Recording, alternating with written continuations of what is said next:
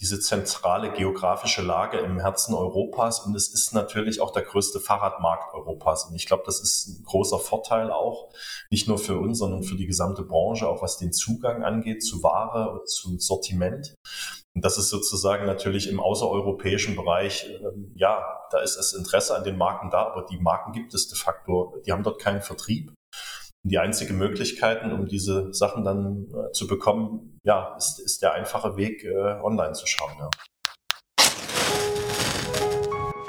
Willkommen am Desire Alliance Lagerfeuer, dem Podcast zur Kommunikation in der Rad-, Outdoor- und Bergsportbranche.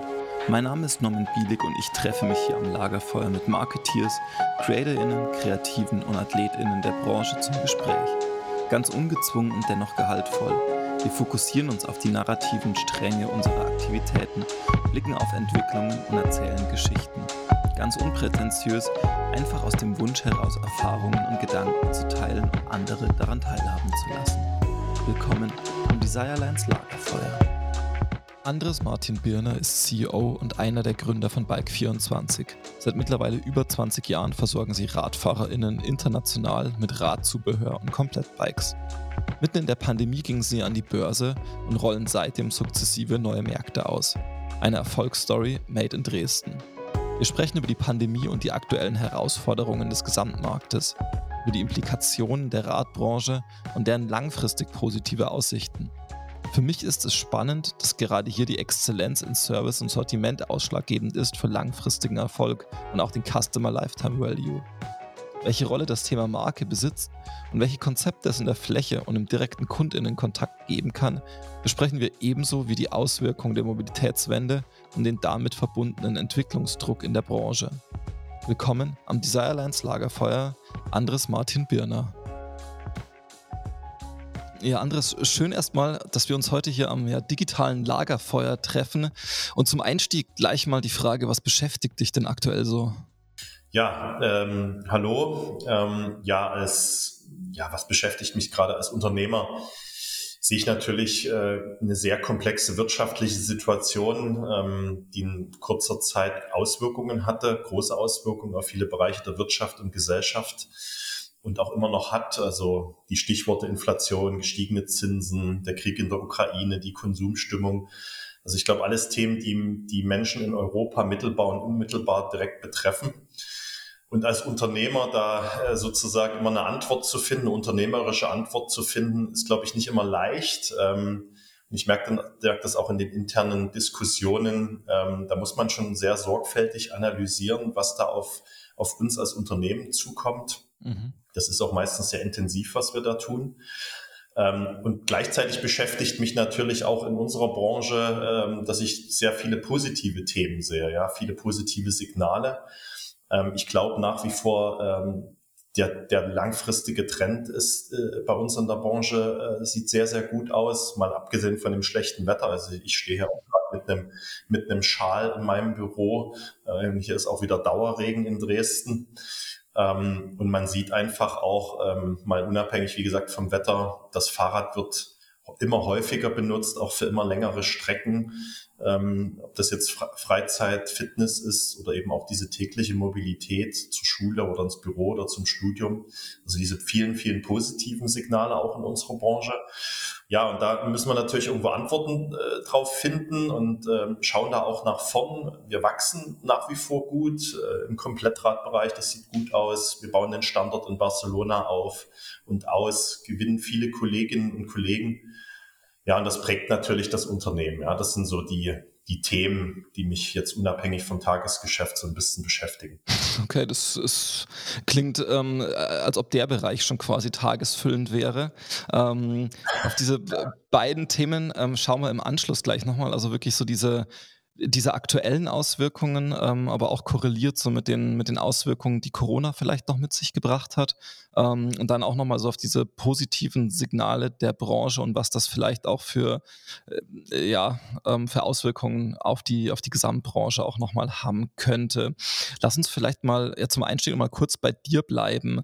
Ähm, wie würdest du dich selber als, als Mensch, als Unternehmer auch beschreiben? Ja, ich glaube, das, das ist so ein bisschen die DNA von Unternehmern, ähm, sehr interessiert zu sein an Themen, an Menschen. Ähm, ich glaube, ich würde mich auch als sehr neugierig äh, beschreiben, also auch mit beschäftige mich auch mit innovativen Themen, also abseits der Fahrradbranche, ähm, auch und deren Weiterentwicklung.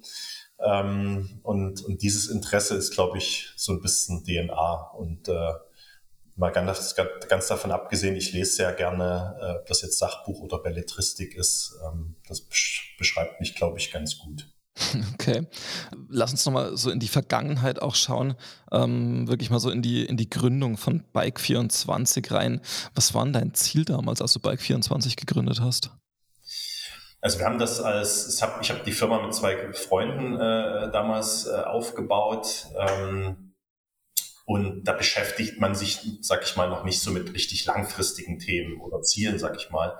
Man schaut sich die Branche an, schaut, ob das da vielleicht eine gute Gelegenheit gibt, gute Opportunitäten, gute Möglichkeiten, lotet da mal die Chancen und Risiken aus. Und ich hatte da natürlich als, als Jugendlicher und Kind, äh, hatte ja Radsport mal für längere Zeit gemacht. Da kam also sozusagen die Leidenschaft für das Thema schon her. Mhm.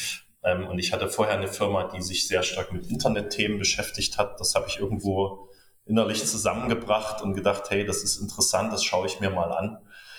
Und äh, da kommt dann wieder diese Neugier und das Interesse zustande und, ähm, und, und diese Begeisterung dann irgendwo auch zum Beruf zu machen. Ich glaube, das war, das war ein Thema und wir haben uns natürlich auch andere Shops angeschaut, andere Online-Shops angeschaut, die es damals gab und das hat uns eigentlich alles nicht richtig gut gefallen. Ja. Und ähm, ich glaube, der Unterschied noch ein bisschen zu anderen war, wir haben sofort international gedacht. Also wir hatten eigentlich vom ersten Tag an Deutsch und Englisch auf der Website. Wir haben nach einem internationalen Brand gesucht. Und ich glaube, Bike24 passt da ziemlich gut drauf. Und, ähm, und haben, wie gesagt, eigentlich auch ab dem ersten Tag auch, international verschickt. Also dieser internationale äh, Blick oder der Blick außerhalb nach Dresden, Sachsen, Deutschland, der war eigentlich vom ersten Tag an da. Das, ich glaube, das hat die Firma auch sehr stark geprägt. Okay, mit was für ähm, Ländern seid ihr gestartet? Also ganz am Anfang eigentlich mit der kompletten Europäischen Union. Okay. Ähm, und dann sukzessive natürlich auch äh, mit, mit allen Gebieten, die die DHL, ähm, wir haben damals sehr intensiv mit DHL zusammengearbeitet, das lag ja natürlich auch nah. Ähm, und ähm, ja, eigentlich jedes Land was möglich war, haben wir dann irgendwann mal angefangen. Und wenn man natürlich dann in die Schweiz liefert, das ist kein großer Unterschied mit der, mit der Zollabwicklung und logistischen Prozessen dahinter. Das macht dann keinen Unterschied, ob man das in die USA, nach Japan oder Südkorea verschickt. Und dann haben wir dann einfach immer weitere Länder äh, freigeschalten. Ich glaube, schon in den ersten Jahren haben wir da eigentlich schon die 50, 60, 70 Länder auch schon gehabt. Okay, das ist ja vom Vorgehen her würde ich sagen, unterscheidet sich das ja massiv von dem, ähm, wie heutige E-Commerce-Unternehmen vorgehen würden. Also so aus den letzten Jahren, die, die meisten E-Commerce-Unternehmen sind ja eher da, darauf bedacht, einen, einen nationalen Markt erstmal sehr stark aufzubauen, ein Brandbuilding dort zu vollziehen, ähm, dort wirklich eine Durchdringung hinzubekommen und dann sukzessive quasi ja, neue Länder onzuboarden ja, das ist richtig, aber wir haben das nicht so, so als ein, wir haben das nicht so als Reißbrett gesehen, ja, wir machen da einen großen Plan, sondern wir sind da sehr opportunistisch vorgegangen und haben gesagt, ja gut, ähm, es gab dann tatsächlich auch so interne Diskussionen, ja, warum, warum verschicken wir eigentlich noch nicht in dieses Land? Ja, das ja. hat tatsächlich damals eigentlich nur ein Klick gewesen äh, und eine Information an DHL zu sagen, hier, wir möchten eigentlich gerne ein weiteres Land äh, freischalten, wie sind denn da die Konditionen? Also das war, das ist, wie gesagt, von, von der logistischen Abwicklung macht das keinen großen Unterschied. Und wir haben eigentlich auch relativ schnell positive Signale aus diesen Ländern mhm. gehabt, weil ähm, die, die, das Sortiment, was wir angeboten haben, das, das trifft eben auch in vielen äh, außereuropäischen Ländern auf große Zustimmung. Und, ähm, und teilweise gibt es die Ware dort gar nicht oder die Marke. Und, ähm, und das fanden wir eigentlich immer sehr interessant. Ja, also wir sind da, wie gesagt, sehr, äh, opportunistisch rangegangen und haben gesagt, ja, komm, warum denn nicht? Okay, das, also ich, ich, kann mir das schon vorstellen. Also ich weiß noch, als ich, das jetzt auch schon zehn Jahre her, ähm, sind wir durch Rumänien geradelt ähm, und haben dort echt nicht viele sportliche ähm, Radfahrer getroffen, aber die, ähm, die wir getroffen haben, haben ihre Teile alle von irgendeinem der großen Versender aus Deutschland ähm, geschickt ja. bekommen. Ähm, also da, da hat man schon auch gemerkt, irgendwie, dass Deutschland schon auch so ein europäisches Versandlager gefühlt irgendwie ähm, für Radzubehör und Radteile auch ist. Ja, definitiv. Äh, das kann ich nur bestätigen. Das ist, glaube ich, aber auch historisch bedingt Deutschland in, in äh, sozusagen diese zentrale, diese zentrale geografische Lage im Herzen Europas. Und es ist natürlich auch der größte Fahrradmarkt Europas. Und ich glaube, das ist ein großer Vorteil auch, nicht nur für uns, sondern für die gesamte Branche, auch was den Zugang angeht zu Ware mhm. und zu Sortiment. Und das ist sozusagen natürlich im außereuropäischen Bereich, äh, ja, da ist das Interesse an den Marken da, aber die Marken gibt es de facto, die haben dort keinen Vertrieb. Und die einzige Möglichkeit, um diese Sachen dann äh, zu bekommen, ja, ist, ist der einfache Weg, äh, online zu schauen. Ja. Okay. Wie ist denn das? Habt ihr dann also zu irgendeinem Zeitpunkt dieses, dieses Brandbuilding in den Märkten nachholen müssen? Also gab es diesen Zeitpunkt, wo dann, wo ihr dann nochmal gesagt okay, jetzt müssen wir wirklich so ein bisschen ja, individuell auf die Märkte auch nochmal eingehen, ähm, um dort eine, eine tiefere Durchdringung hinzubekommen in den Markt hinein? wenn ich das mal so deutlich sagen darf, äh, wir haben uns da nicht groß drum geschert. Ja, also wir haben, wir haben natürlich ähm, sehr auf den Heimatmarkt geschaut, weil das ist auch bis zum heutigen Tag haben wir den, den größten, den größten Anteil am Gesamtumsatz. Und dann waren die, die Umsätze teilweise in diesen Ländern, die waren nicht so erheblich, dass es ich sag, ich sag mal regelrecht gelohnt hätte, sich damit zu beschäftigen. Mhm. Wir haben diese Umsätze opportunistisch mit, mitgenommen. Ähm, und man muss natürlich sich auch vorstellen, das ging manchmal steil nach oben und dann auch ganz, ganz gern auch mal steil nach unten, weil das auch währungstechnisch nicht immer so einfach ist.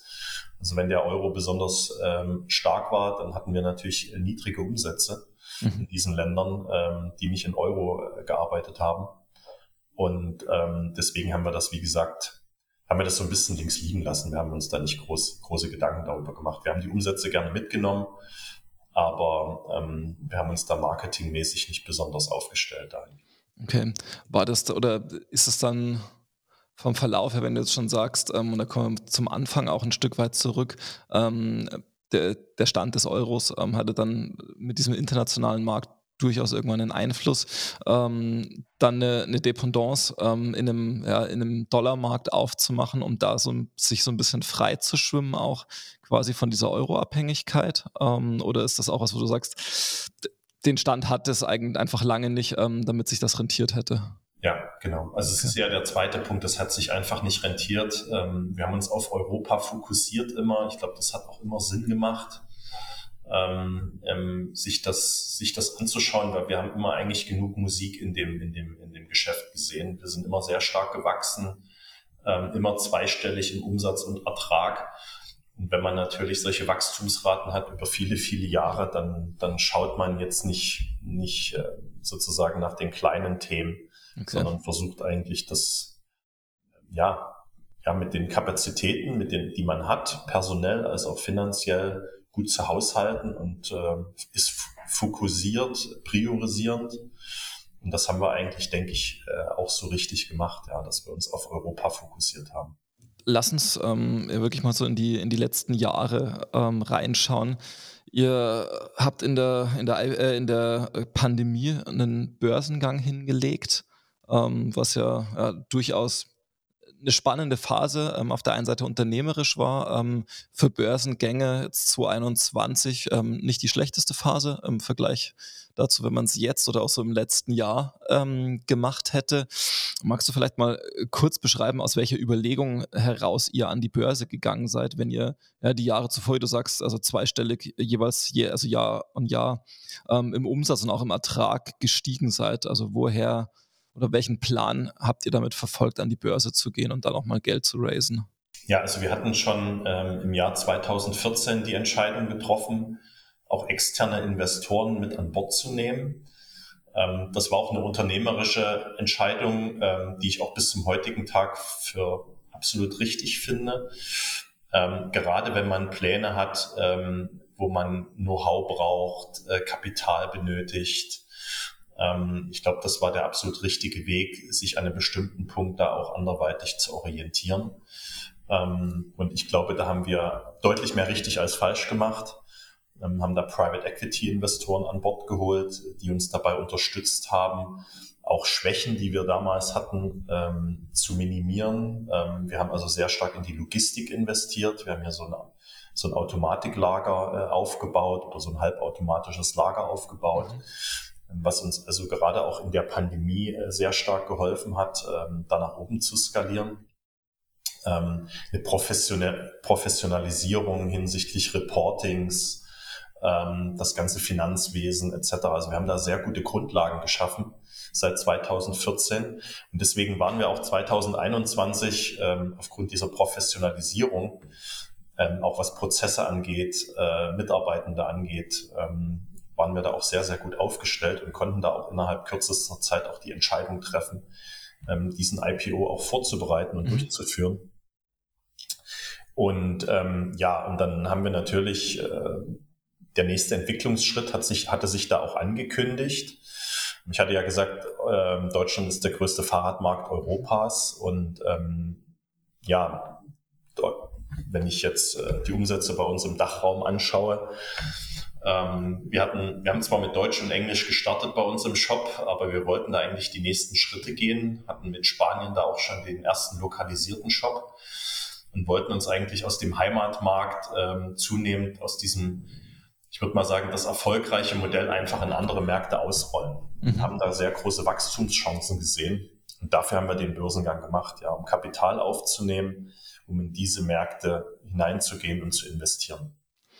Kann ich mir das dann so vorstellen, dass es da mittlerweile einen, ja, einen Blueprint gibt, den ihr auf andere Märkte übertragen könnt? Ähm, oder ist es so, dass jeder Markt, den ihr nach und nach quasi äh, ja, angehen wollt, dass der sehr, sehr individuell angegangen werden muss auch? Also der Blueprint war tatsächlich Spanien. Da sind wir äh, im Juli 2020 lokalisiert äh, online gegangen. Ähm, wir haben also auch gemerkt ähm, durch diverse Recherchen, dass es tatsächlich schwierig ist in den großen Nationen, wo die Muttersprache einfach immer noch einen sehr großen Einfluss hat. Damit Deutsch und Englisch kommt man einfach nur begrenzt weiter. Ja. Also äh, was Marktanteile angeht, wir sind in diesen Ländern auch immer ganz gut mit dem Markt mitgewachsen. Aber um wirklich substanzielle Marktanteile zu bekommen, ist man da einfach limitiert. Ja, das hieß für uns, ähm, was müssen wir tun? Wir müssen eine lokalisierte Website haben äh, mit der entsprechenden Länderdomain. Wir müssen die Sprache haben. Und ähm, da waren wir eigentlich vom ersten Tag an, kann man fast sagen, in Spanien sehr erfolgreich ähm, und haben dann äh, das auch im Zuge des Börsengangs als Blueprint äh, aufgezeigt und die Investoren haben uns da auch dieses Vertrauen geschenkt. Und ich glaube, wenn wir jetzt sehen, wir haben ja im, im, im Januar 2022 äh, Frankreich und Italien auch freigeschalten. Und jetzt vor wenigen Wochen Benelux, dass diese, da wären wir eigentlich bestätigt mit dem, was wir damals äh, in Spanien gemacht haben. Das war also der absolut richtige Weg. Natürlich gibt es in jedem Land ein paar Besonderheiten, mhm. mit denen muss man sich beschäftigen. Aber an sich ist die Fahrradindustrie schon auch eine, eine also mit dem, was da an Sortiment äh, angeboten wird, ist schon überwiegend identisch. Ja? Also mit dem Sortiment, was wir hier in, was wir hier einkaufen in Deutschland, da macht man, sag ich mal, deutlich über 90 Prozent auch der Umsätze äh, auch in Spanien. Ja, also das sind ein paar lokale Gegebenheiten, die sind ein bisschen anders, aber an sich ist das kein wesentlicher Unterschied. Okay, und ihr arbeitet dort aber jeweils auch mit der gleichen Brand, oder? Richtig, aber eben mit einer lokalisierten Website. Ja. ja. Also wenn Sie Bike 24.es aufrufen. Ähm, das ist die Website, mit der wir in Spanien unterwegs sind. Und dann gibt es natürlich dann auch die IT-Webseite und die .fr-Webseite. Ähm, also da versuchen wir schon lokal deutlich stärker äh, in dieser Art und Weise aufzutreten. Mhm. Was bei Benelux jetzt noch dazu kam, das war, sind lokalisierte Zahlungsmethoden. Also auch das ist ein Thema, und da sehen wir auch, dass das der, der richtige Weg ist. Ja, es gibt da in den letzten Jahren im E-Commerce hat sich da in vielen, vielen Regionen Europas auch Besonderheiten entwickelt und denen muss man auch Rechnung tragen. Das tun wir da. Ist das dann, wenn ihr in, in andere Märkte reingeht, ähm, noch ein, ja, ich sag mal, ein E-Commerce-Potenzial, was ihr dort hebt? Ähm, oder ist das was, ähm, wo ihr in, in eine relativ direkte Konkurrenz mit einem bestehenden Player tretet? Ähm, ich glaube, das ist am Ende des Tages beides. Okay. Ja, also ähm, wir werden natürlich auch in der Vergangenheit, das sind natürlich die, die absoluten Enthusiasten, die uns da gefunden haben äh, auf de oder .com. Ähm, aber du wirst natürlich ganz anders äh, auch von den Suchmaschinen wahrgenommen, äh, wenn du eine lokalisierte Website hast. Äh, anders geht das gar nicht, auch was Preissuchmaschinen angeht. Ähm, vorher kann man da im Prinzip auch kein, kein wirklich professionelles Online-Marketing machen, wenn man nicht auch äh, lokalisierten äh, Content anbietet. Das geht gar nicht oder ist nur sehr begrenzt möglich. Ja. Also auf der einen Seite treffe ich natürlich dann auch auf lokalen Wettbewerb, mit dem mhm. ich umgehen muss. Ähm, und auf der anderen Seite hebe ich aber auch Potenzial, weil mich Kunden somit überhaupt erst finden. Ist es dann, ein, also dieser lokale Wettbewerb, ist es dann auch im, im großen Teil ein Wettbewerb, der sich auch schon international aufgestellt hat? Also ich würde jetzt mal in Frankreich, Benelux, ähm, jetzt an, an, an Decathlon denken. Ähm, also wie schaut das aus? Oder sind das ähm, oftmals dann wirklich so kleinere ähm, nationale Player, ähm, die dort über die Jahre einfach ja, eine Präsenz aufgebaut haben, aber sich nie internationalisiert haben? Also die allermeisten, ähm, die im E-Commerce in diesen Ländern tätig sind, verschicken durchaus auch in andere europäische Länder. Ja. Aber denen fällt es eigentlich ungemein schwerer ähm, zu lokalisieren, sag ich mal, wie wir es tun, weil wir eben diesen, diesen Standortvorteil ein bisschen haben, ja, sowohl geografisch als auch, dass es der größte Fahrradmarkt Europas ist. Also denen fehlt schlichtweg teilweise ein bisschen der Zugang mhm. ähm, zu Sortiment ähm, und, und, und, und auch vielen Marken. Man hat natürlich auch in, einem, in, einem, in so einem Umfeld, in dem wir uns bewegen, in der Regel auch ein bisschen ein paar Vorteile. Die sind jetzt nicht riesig, aber auch was Konditionen angeht. Mhm. Äh, das sehen wir auch. Ähm, also in, in, die eine Richtung, glaube ich, ist es ein bisschen einfacher von einem großen Markt äh, in kleinere Märkte zu lokalisieren, als dass der lokale Wettbewerb äh, in Richtung Deutschland geht. Ja, die verschicken, aber alles, was ich sehe und höre, ist es, ist es für die ungemein schwerer. Okay, das heißt, du, der Vorteil ist ähm, ein Stück weit dadurch, dass relativ viele ähm, Firmen der Radbranche von Haus aus in Deutschland sitzen, beziehungsweise ähm, entsprechende, entsprechend große Distributionen hier auch haben, sodass für euch das, ja, das Sourcing am, am Schluss einfach wesentlich leichter ist. Und das ist in anderen Ländern wirklich nochmal komplexer dann. Ja, absolut. Wie gesagt, dadurch, dass das Deutschland der größte Fahrradmarkt ist, das heißt im Umkehrschluss, jede Marke, die in Deutschland eigentlich verkaufen will, die muss in Deutschland in irgendeiner Art und Weise präsent sein. Ja. Anders geht es nicht. Und das ist in anderen Ländern, äh, kleineren Ländern, ist das äh, ganz häufig nicht der Fall. Ja. Da ist die Distribution dann nicht im eigenen Land oder läuft nur über kleine Agenturen oder die Ware ist gar nicht vor Ort, die wird aus anderen europäischen Ländern verschickt.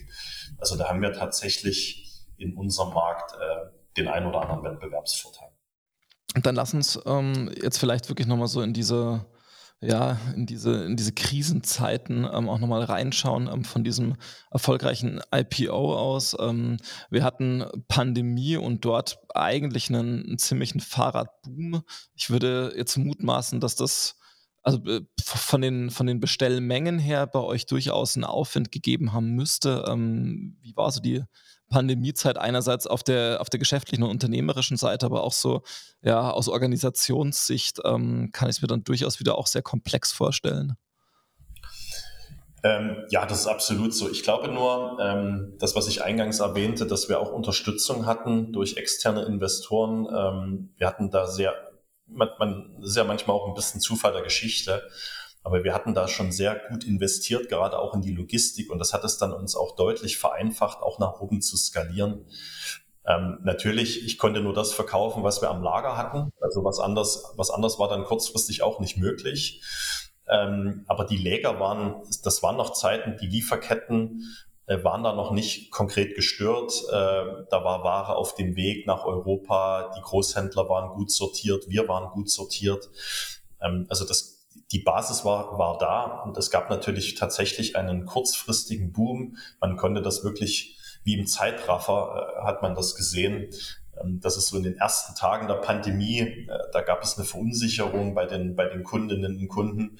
Da haben wir auch ein paar Tage äh, ja, Umsatzrückgänge gehabt. Und ähm, wie gesagt, wie unterm Brennglas konnte man dann äh, merken, wie sich das ausgewirkt hat, dass plötzlich die Läden zu waren und die Leute zu Hause saßen. Ähm, und, und plötzlich hatten wir wirklich sprunghafte Anstiege innerhalb weniger Tage. Ähm, da konnten wir sicherlich sehr stark auf unsere eigene Logistik setzen, ähm, die wir gut skalieren konnten. Wir haben da noch ein paar Roboter extra gekauft, ähm, um den Output unserer Anlage zu erhöhen. Also das ist uns deutlich einfacher, glaube ich, gefallen, dadurch, dass wir da schon sehr, sehr gut aufgestellt äh, waren und sicherlich auch, da hat dann wiederum dieses große Angebot, was wir hatten, da auch geholfen. Ja, also wir waren da nicht fokussiert auf irgendwie eine Nische innerhalb unserer Branche, sondern mhm. Äh, vom Sortiment her ähm, sind und waren wir da sehr, sehr gut aufgestellt. Und deswegen war es uns auch möglich, ähm, trotz auch der teilweise auch Lieferengpässe innerhalb der Pandemie, innerhalb der letzten Jahre, waren wir eben auch in der Lage, auf diese, auf diese gesteigerte Nachfrage auch in kurzer Zeit äh, ähm, zu reagieren. Und da wir eigentlich auch historisch gesehen immer ein sehr gutes Verhältnis auch zu Lieferanten haben, ähm, hat uns das auch sehr, sehr gut geholfen. Okay. Und dann lass uns wirklich mal so in diese ja, Pandemie-Endzeit ähm, und die, in die Phase rein schon, die wir jetzt haben. Du hast es zu Beginn schon gesagt, wir haben Ukraine-Krise, wir haben Inflation, ähm, wir haben eine ja, sinkende Konsumlaune, wir haben äh, sehr, sehr massive Probleme mit den Lieferketten in der Radbranche. Wie stellt sich die Situation jetzt für euch dar? Habt ihr wieder so ein Stück weit runter skalieren müssen oder also wie flexibel musstet ihr da jetzt sein ähm, und was waren eure Maßnahmen, ähm, um diese, diese Themen auch einfach abzufangen? Ja. Also grundsätzlich glaube ich, äh, und da kann ich glaube ich für die ganze Branche äh, sprechen, ähm, niemand spricht dieser Branche diesen langfristig positiven Trend ab. Ja, also das Geschäftsmodell, was wir auch haben, dass wir im E-Commerce tätig sind. Ähm, also grundsätzlich äh, ist dann sehr, sehr hohes Vertrauen, was wir auch spüren, ob das jetzt Mitarbeitende sind, Investoren und Kundinnen und Kunden. Also alle alle, äh, bei allen spüren wir ein sehr großes Vertrauen. Und alle sehen diese, diese Branche auch insgesamt sehr, sehr positiv. Ja, was ich auch eingangs sagte, ähm, es wird immer mehr Fahrrad gefahren, äh, kürzere Wege werden immer mehr mit dem Fahrrad zurückgelegt. Ähm, es wird häufiger das Fahrrad genutzt und auch immer für längere Strecken. Also es ist erstmal was grundsätzlich sehr Positives. Das heißt natürlich auch, äh, es wird dafür auch immer wieder neue Dinge benötigt, ja, um ein Fahrrad umzubauen. Mal geht ja auch was kaputt. Und das ist ja auch bei uns so, dass wir nach wie vor ähm, deutlich überwiegenden Anteil verkaufen wir Zubehör, äh, Bekleidung und Fahrradteile. Ja, das macht ja nach wie vor einen Großteil unseres Geschäfts aus. Deswegen ähm, ist eigentlich das, was wir tun, sehr, sehr, sehr äh, widerstandsfähig auf der einen Seite. Auf der anderen Seite ähm, die Lieferketten, da bewegen wir uns eigentlich wieder in die Zeit zurück vor der Pandemie, dass das eigentlich alles sehr gut und sauber funktioniert. Die Lieferungen nach Europa funktionieren gut, die Produktion funktioniert gut. Ähm, also die reine Warenversorgung ist eigentlich ähm, gesichert. Was natürlich durch den Ukraine-Krieg äh, passiert ist und natürlich auch durch die damit einhergehende Konsumstimmung, dass es natürlich eine Zurückhaltung gab äh, und die auch noch teilweise gibt. Ähm, und dem muss man natürlich irgendwo Rechnung tragen, dass man dann ein Wachstum, was man ursprünglich mal prognostiziert hat, nicht halten kann. Ähm, und ich glaube, die ganze gesamte Branche äh, hat das etwas positiver gesehen. Und nun sind nun mal die Lieferketten da auch ein bisschen träge und ähm, es gehört zu einem guten Kaufmann dazu, das, was er bestellt hat, natürlich dann auch irgendwie abzunehmen. Und ähm, wenn dann natürlich eine etwas ähm, zurückhaltende Nachfrage auf ein etwas größeres Angebot trifft, dann bedeutet das natürlich, es ist zu viel Ware im Markt und dann muss man das etwas preiswerter anbieten. Ähm, das ist eine Situation, die uns in den letzten sechs Monaten ähm, die gesamte Branche auch betroffen hat und auch nicht nur unsere Branche, sondern viele andere Branchen auch.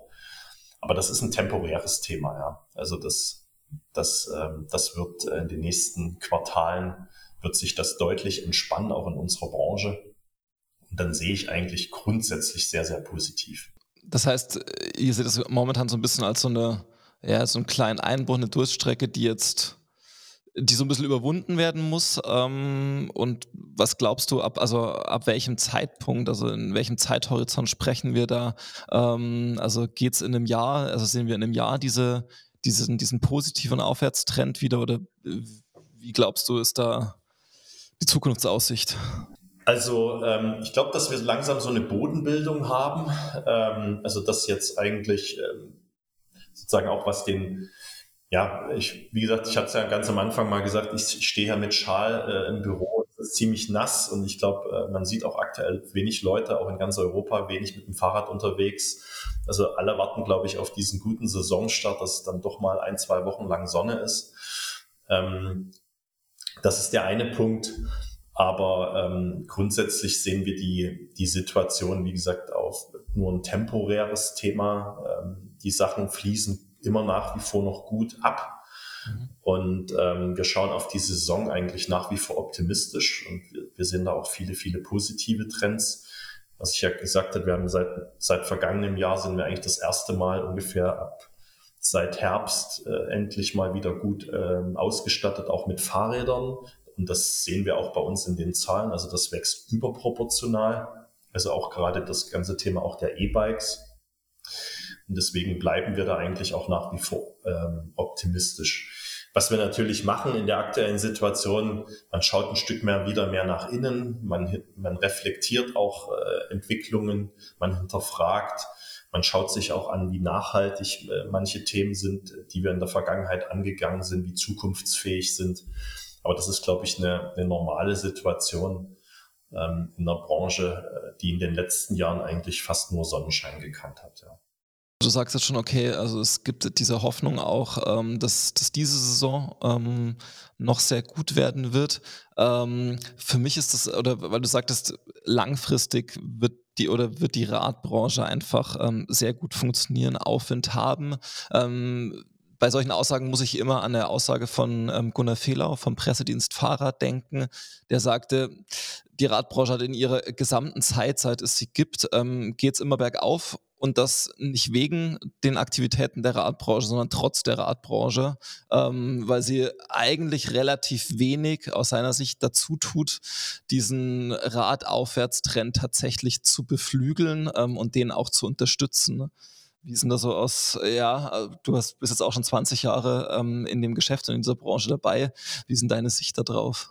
Ich glaube tatsächlich, da könnte man ein bisschen mehr trommeln und auch ein bisschen mehr tun. Äh, da gebe ich recht.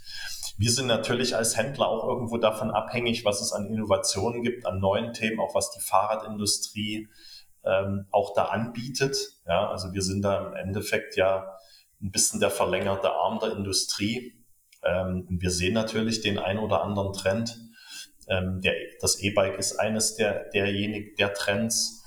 Aber ähm, es ist letztendlich natürlich trotzdem ein komplexes Thema. Ja, also es geht darum, wenn mehr gefahren wird, äh, das ist so dieses Henne-Ei-Prinzip. Ähm, dann wäre es natürlich auch schön, gerade in den Städten, wenn da mehr Fahrradwege nicht nur werden, sondern wenn sie auch, auch sicherer werden als aktuell. Also da sind viele Sachen, die sich gegenseitig beeinflussen. Ähm, das heißt, wenn mehr gefahren wird, wird dann wiederum auch mehr investiert und auch mehr für die Sicherheit getan. Also das bedingt sich alles gegenseitig. Ich glaube, da könnte man die gesamte Branche noch ein bisschen stärker trommeln. Da gebe ich da gebe ich, äh, da ich demjenigen auf jeden Fall sehr recht. Jetzt lass uns nochmal, was mich wirklich interessieren würde, ist nochmal vielleicht so auf eure ja, KundInnen auch schauen. Ähm, wer kauft denn bei euch ein? Also habt ihr da so eine, so eine Matrix, so ein Kundenverständnis? Also wer ist das, der, der oder die bei Bike24 von Kompletträdern bis Zubehör so einkauft? Ähm, also grundsätzlich verschließen wir uns erstmal gar niemanden. Ja, also das ist, da, da, machen wir keine großen Unterscheidungen. Wir sind historisch natürlich, kommen wir sehr stark aus dem Rennradbereich ähm, und haben natürlich dann äh, uns unser Sortiment in den letzten 20 Jahren auch sehr stark geöffnet, auch für die breitere Masse. Ähm, aber grundsätzlich sagen wir, wir wollen eigentlich so ein bisschen der Ansprechpartner Nummer eins sein für jeden, der, der gerne und gern auch oft Fahrrad fährt. Das, darum, da meine ich nicht automatisch, das müssen nicht immer die teuren Fahrräder sein, sondern für uns ist eigentlich jemand, der Fahrrad begeistert ist oder ein Fahrradenthusiast ist, jemand, der regelmäßig das Fahrrad benutzt. Also vielleicht nicht ein, zwei Mal im Jahr, aber auch für denjenigen haben wir natürlich ein entsprechendes Angebot, ja, dem verschließen wir uns auch nicht. Aber wir als Marke, was ich bei uns auch bei uns im, im, äh, im Online-Shop auch sehe, das sind in der Regel alles Kunden, die oft und viel fahren, weil wir sehen diese Kunden immer und immer wieder. Ähm, hast du ähm, so ein Customer Lifetime grob im Kopf? Ähm, also bei uns ist es so, wir schauen uns natürlich Kohorten an und wir sehen, dass Kunden äh, nach, nach einem gewissen Drop, den man normal hat, äh, Neukunde, äh, dass die, die bestehen bleiben, jedes Jahr größere Warenkörbe haben und häufiger bestellen und das von Jahr zu Jahr. Also jede Kohorte aus der Vergangenheit entwickelt sich positiv. Okay. Was sind dann, was ist dann so ein durchschnittlicher Warenkorb, den ihr habt? Äh, jenseits der 100 Euro. Und wir haben auch mehr als drei Produkte pro Warenkorb. Also es ist nicht nur nicht nur ein relativ attraktiver Warenkorb, sondern ähm, es sind auch viele Produkte drin. Ja. Also das ist letztendlich auch ein bisschen die Bestätigung dafür, dass, das Invest, dass die Investition in so ein großes, breites Sortiment absolut sinnvoll ist. Ja, also wir wollen den Kunden gerne da abholen, äh, wo, wo, wo der Bedarf ist. Mhm. Und äh, wir wollen es besonders bequem machen. Und ich glaube, da gehört dieses große Sortiment einfach dazu. Kann ich mir vorstellen, ist dann dieser, dieser hohe Warenkorb, ähm, also generiert er sich ein Stück weit aus den, ähm, aus den Komplettradverkäufen auch ähm, oder weil allein schon wirklich diese drei Artikel ähm, in den meisten Fällen, also auch wenn es Zubehör ist, ähm, schon jenseits der 100 Euro gehen? Ja, also eher, eher das, also die Komplettradkäufe haben natürlich einen positiven Effekt, ähm, dass die auch immer weiter steigen, aber wir hatten auch schon, bevor wir das Thema Komplettrad für uns als ein strategisches Thema äh, gesehen haben. Auch davor hatten wir schon jenseits der 100 Euro. Dann lass uns nochmal bei einem Thema bleiben, weil du hast gerade gesagt, ähm, das, was eure Kundinnen auch überzeugt, sind so die, die Services, ähm, die sich ja um euer Angebot drumherum aufreihen. Was, was sind denn das für Services, die dann vielleicht eben den Unterschied machen, ähm, dass jemand bei Bike24 und nicht bei einem der, der Marktbegleiter bestellt? Also neben dem Sortiment, äh, wo wir auch einen großen Fokus hineingesteckt haben, also Sortiment ist ja immer das eine, Verfügbarkeit ist das andere. Also wir schauen darauf, dass wir auch hoch verfügbar sind und auch bleiben. Ähm, das ist der sozusagen der erste äh, wesentliche Punkt. Der zweite Punkt ist ähm, Logistik, also möglichst schnell das Paket auch zum Kunden zu bringen, weil wir immer auch sagen, okay, ein Großteil der, der, der, der Kundinnen und Kunden brauchen in der Regel die Ware ja auch schnell. Jetzt wenn was kaputt geht, will man nicht lange warten, wenn man vielleicht einen Ausflug mit der Familie machen möchte oder hat einen Wettkampf am Wochenende. Also das haben wir schon als, als wirklich ein essentielles Thema angesehen. Ähm, der Preis spielt natürlich eine Rolle, ja, also mhm. da einen attraktiven Preis auch anzubieten, ähm, diese Bequemlichkeit und aber auch das verbunden mit einem, mit einem sehr, sehr guten Kundenservice. Ja, also es ist ähm, Gerade im, im, im Support, im, im, Kundensupport sind wir, glaube ich, sehr, sehr gut aufgestellt, dass wir tatsächlich eben auch in der Lage sind, wirklich fachspezifische Fragen äh, zu beantworten. Ein Großteil unserer äh, Mitarbeitenden machen da regelmäßig Schulungen und äh, nicht nur das, sondern sie sind selber äh, ganz häufig auch begeisterte Radfahrer. Ja. Das hilft natürlich, dass man okay. da authentisch ist, dass man da diese Leidenschaft auch gut rüberbringt und tatsächlich eben auch in der Lage ist, ähm, gute, eine gute Beratung auch zu gewährleisten. Mhm.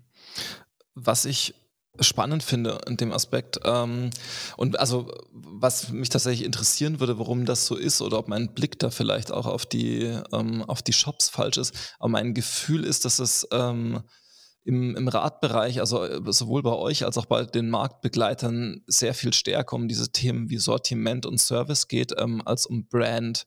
Ähm, ich weiß noch, dass ähm, als Signa ähm, den IPO gemacht hat, ähm, hatten die bei ähm, Internetstores und Fahrrad.de ja mal zeitweise eine komplette Brand-Abteilung, wo ich mir dachte, okay, klar, kann ich total verstehen, ähm, weil hat wahrscheinlich, wenn das gut gemacht ist, ähm, sofort eine Auswirkung ähm, auf den Kurs. die Abteilung gab es nach einem halben Jahr nicht mehr. und ich habe, also bis auf jetzt, weiß nicht, bei Components würde ich sagen, investieren die wenigsten Shops tatsächlich in Brand. kannst du sagen, also stimmt der Eindruck, den ich da habe? Und wenn ja, warum ist das so? Ähm, ich beobachte das natürlich auch. Äh, ich kenne natürlich auch den einen oder anderen Marktbegleiter. Ähm, dann sieht man natürlich trotzdem viele Sachen nur sehr, sehr von der Oberfläche her, was den einen oder anderen auch bewegt, äh, Investitionen zu tun in Brand oder eben auch nicht zu tun. Ähm, ich glaube, das sind natürlich auch Entwicklungen, auch der Professionalisierung, der Darstellung im Markt wir waren eigentlich historisch gesehen immer sehr markenfixiert. Äh, mhm.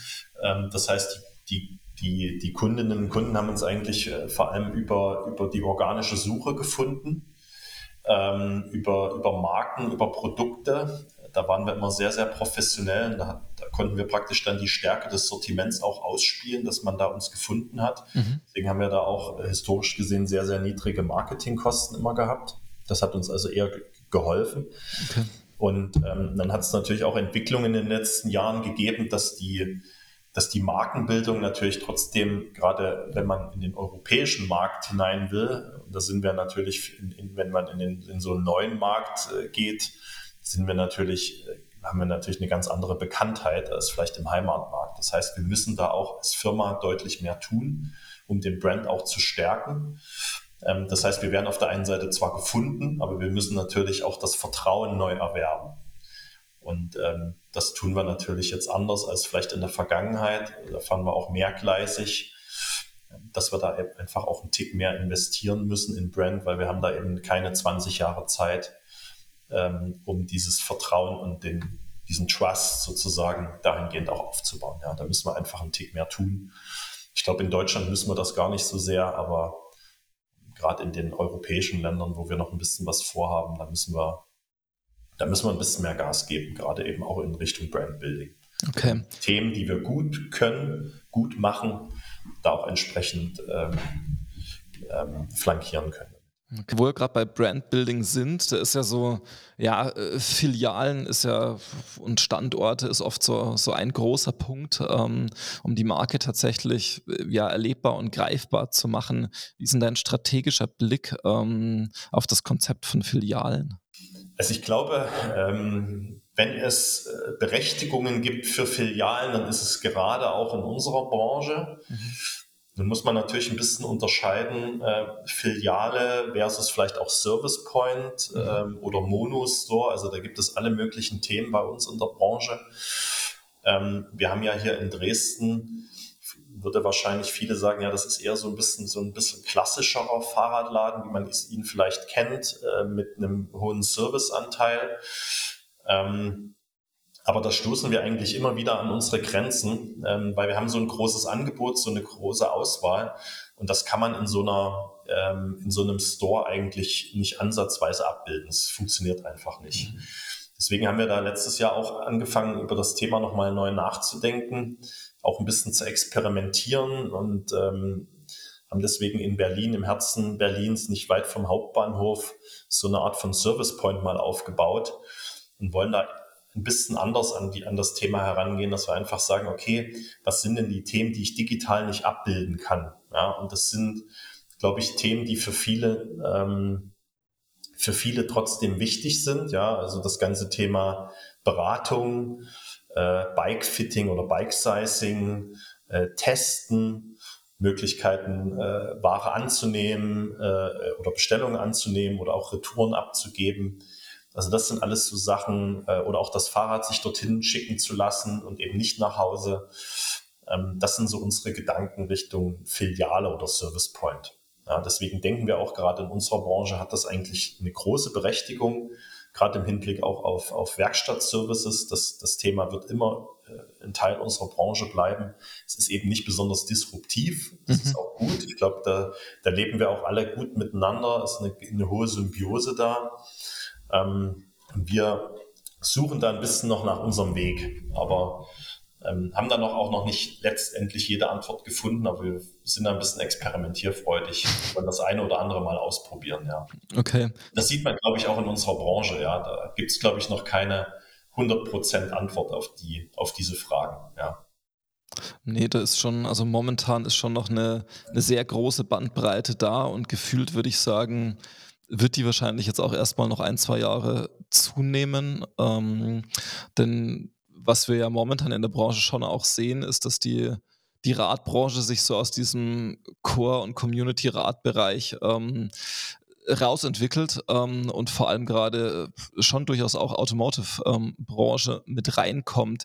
Siehst du da für eine klassische Radbranche eine gewisse Gefahr, dass da auch einfach ja, Handelsstrukturen sich sehr massiv verändern, ähm, eben aus klassischem Radhandel heraus hinzu. Also ich kenne mittlerweile schon einige Brands, die, ähm, die sehr, sehr gut ähm, über ähm, Autoshops verkaufen. Ähm, wie ist da dein Blick drauf?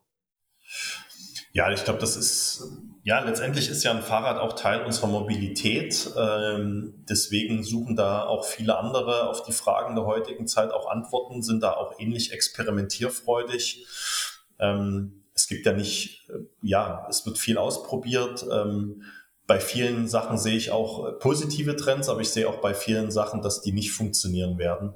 Ähm, das war auch schon in der Vergangenheit immer so. Deswegen bin ich da eigentlich ganz, ähm, ja, ich bin da sehr, sehr neugierig und sehr interessiert, schaue mir die Sachen auch gerne an. Und da werden wir auch, glaube ich, äh, viel, viel sehen. Ob das jetzt eine komplette Veränderung der Branche bewirkt, bin ich noch ein bisschen skeptisch, äh, weil ich, wie gesagt, ich habe viel gesehen, aber ich habe auch viel gesehen, dass es dann nach einer kurzen Zeit wieder eingestellt wurde. Mhm. Ähm, wie gesagt, da suchen wir, glaube ich, alle noch ein bisschen nach diesen Antworten, weil, wie gesagt, die Digitalisierung hält ja trotzdem Einzug. Ähm, das E-Bike, da reden wir mittlerweile, wenn es ein sehr gutes bis sehr gutes ist, auch, auch von Preisen hat man früher ein Auto dafür bekommen. Ähm, die Komplexität ist, ist, ist stark gestiegen. Nicht jeder möchte da auch an so einem Fahrrad rum äh, reparieren oder Veränderungen vornehmen. Also das Service-Thema wird auch immer wichtiger. Ähm, also da ist einiges, glaube ich, in naher Zukunft auch zu erwarten. Okay, du hast jetzt gerade schon gesagt, das ist ein Mobilitätsthema und äh, da ähm, kam mir der Gedanke, ich hatte es letztens auch erst in einem Artikel gelesen, wo es eben darum ging, wie sich urbane Mobilität verändern wird, wie auch ähm, da ging es sehr stark darum, wie die Tankstelle der Zukunft ausschauen wird. Ähm, also, dass eine Tankstelle in zehn Jahren wahrscheinlich mehr Ladepunkt sein wird, dass dort vielleicht die Bushaltestelle integriert sein wird, dass das ein Sharing Point ist und vielleicht auch ein Coworking Space. Ähm, und die Frage ist so ein bisschen, wenn diese Richtung weiter eingeschlagen wird und das Thema für die Menschen sehr stark wirklich einfach Mobilität ist, ähm, dann, dann könnte es ja auch sein, dass es einen Weg nehmen muss, dass ich in den Laden gehe und ich möchte eine umfassende Beratung zu extrem unterschiedlichen Mobilitätsmöglichkeiten haben.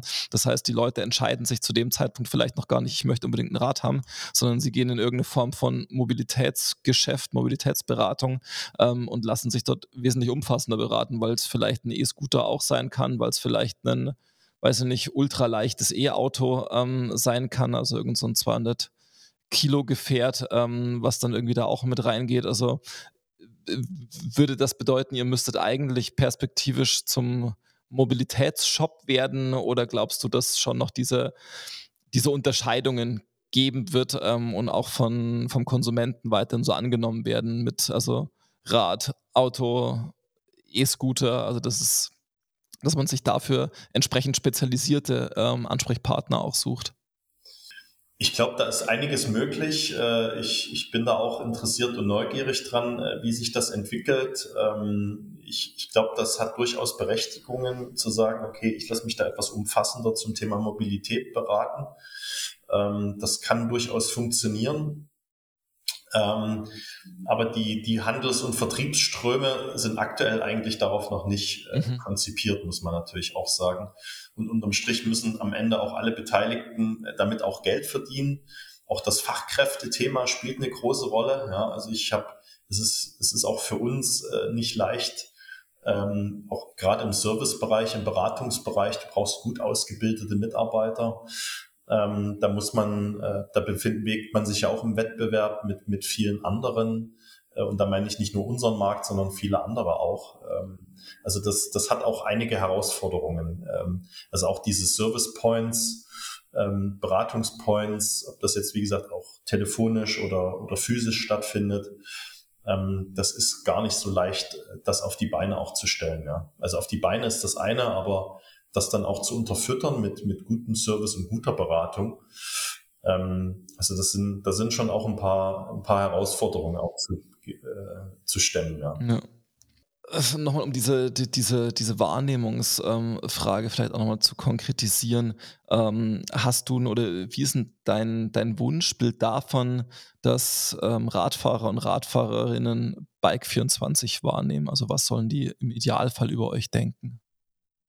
Was, was äh, Radfahrerinnen und Radfahrer denken. Ja, also wie gesagt, ich, ich sehe nur auch, ich schaue mir auch regelmäßig mal Bewertungen an. Äh, ich glaube, da kriegt man immer ein ganz, guten, ganz gutes Gefühl auch, und zwar jetzt nicht Produktbewertungen, sondern Bewertungen, was, ähm, was Kundinnen und Kunden über uns sagen. Und da sehe ich eigentlich das, worauf, ja, worauf wir immer viel Wert gelegt haben. Ich, ich nenne das immer so ein bisschen die, die, die, den, den Kern oder den Nukleus im, im, im E-Commerce. Und ich glaube, das gilt eigentlich für fast die gesamte Branche. Ähm, ich wiederhole mich da wahrscheinlich jetzt schon wieder, aber es ist einfach Sortiment, Sortiment, Sortiment, äh, hohe Verfügbarkeit, schnelle Lieferung. Das ist das erstmal, was, wo ich irgendwo sage, das ist die absolut wesentliche Grundlage, um im E-Commerce erfolgreich zu sein. Ähm, und darauf haben wir auch einen großen Fokus und eine hohe Priorität. Und ich glaube, das ist auch das, was die Kunden bei uns schätzen, ähm, dass sie sich darauf auch verlassen können, ähm, dass die Sachen auch so verfügbar sind, dass die Qualität stimmt. Also auch da legen wir eine hohe, äh, ein hohes Augenmerk. und deswegen kommen die, glaube ich, auch immer wieder, weil es einfach auch schlichtweg super bequem ist. Das ist ja das, die Zeit wird immer knapper. Ähm, mhm. jeder, jeder, jeder versucht das auch irgendwo zu optimieren. Jeder Gang in die Innenstadt ist ja häufig auch mit Frust äh, verbunden. Äh, wenn es nicht gerade um, um Restaurantbesuche oder Kino oder Lebensmittel geht. Ähm, man findet ja ganz häufig nicht das, wonach man sucht. Und ähm, deswegen ist, glaube ich, es gibt ja immer diesen, gibt ja immer diesen Spruch, der König ist tot, es lebe der König. Und das könnte man wahrscheinlich auch über E-Commerce gerade sagen. Es wird ja gerade sehr kritisch über E-Commerce berichtet. Ähm, aber ich, ich glaube da tatsächlich an diese Zukunft auch vom E-Commerce. Ich sehe da eigentlich bis auf die Herausforderungen, die natürlich alle zu bewältigen haben, aber auf die man natürlich auch nicht wirklich großen Einfluss hatte in den letzten anderthalb Jahren, ähm, sehe ich das grundsätzlich ähm, sehr, sehr positiv. Äh, nicht nur unsere Branche, sondern insgesamt E-Commerce. Also diese Bequemlichkeit, ähm, das ist, glaube ich, eines der, der Hauptgründe, warum, warum man zu Bike 24 kommt und man, man verbindet auch, glaube ich, mit uns diesen, dass wir authentisch sind, dass wir Leidenschaft mit dem Thema äh, haben. Und das, äh, ich glaube, das, das, das, das spiegelt auch die Art und Weise, wie wir als Team ähm, gegenüber den Kundinnen und Kunden auftreten, auch, das spiegelt das auch entsprechend wieder, ja. Also wie gesagt, wenn ich solche wenn ich solche Reviews lese, äh, dann, dann, dann, dann lese ich das immer wieder. Wir kümmern uns um die Bedürfnisse des Kunden. Der steht im Mittelpunkt unseres Tuns. Ähm, und, und davon profitiert man am Ende letztendlich von zufriedenen Kunden, die auch immer wieder kommen. Okay. Dann bin ich tatsächlich gespannt, ähm, wie euer Weg einfach in Zukunft auch noch weiter sein wird, wie ihr so ja, als Shop quasi und als, ja, als Enabler am Schluss ja auch die, die Mobilitätswende mit begleiten werdet, ähm, wie auch tatsächlich so die, ja, das, die positive Stoßrichtung der Radbranche in den nächsten Jahren sein wird. Ähm, danke dir schon mal für deine Zeit hier am Lagerfeuer, Andres. Ähm, und wünsche euch noch ein erfolgreiches und gutes ähm, Geschäftsjahr. Vielen Dank.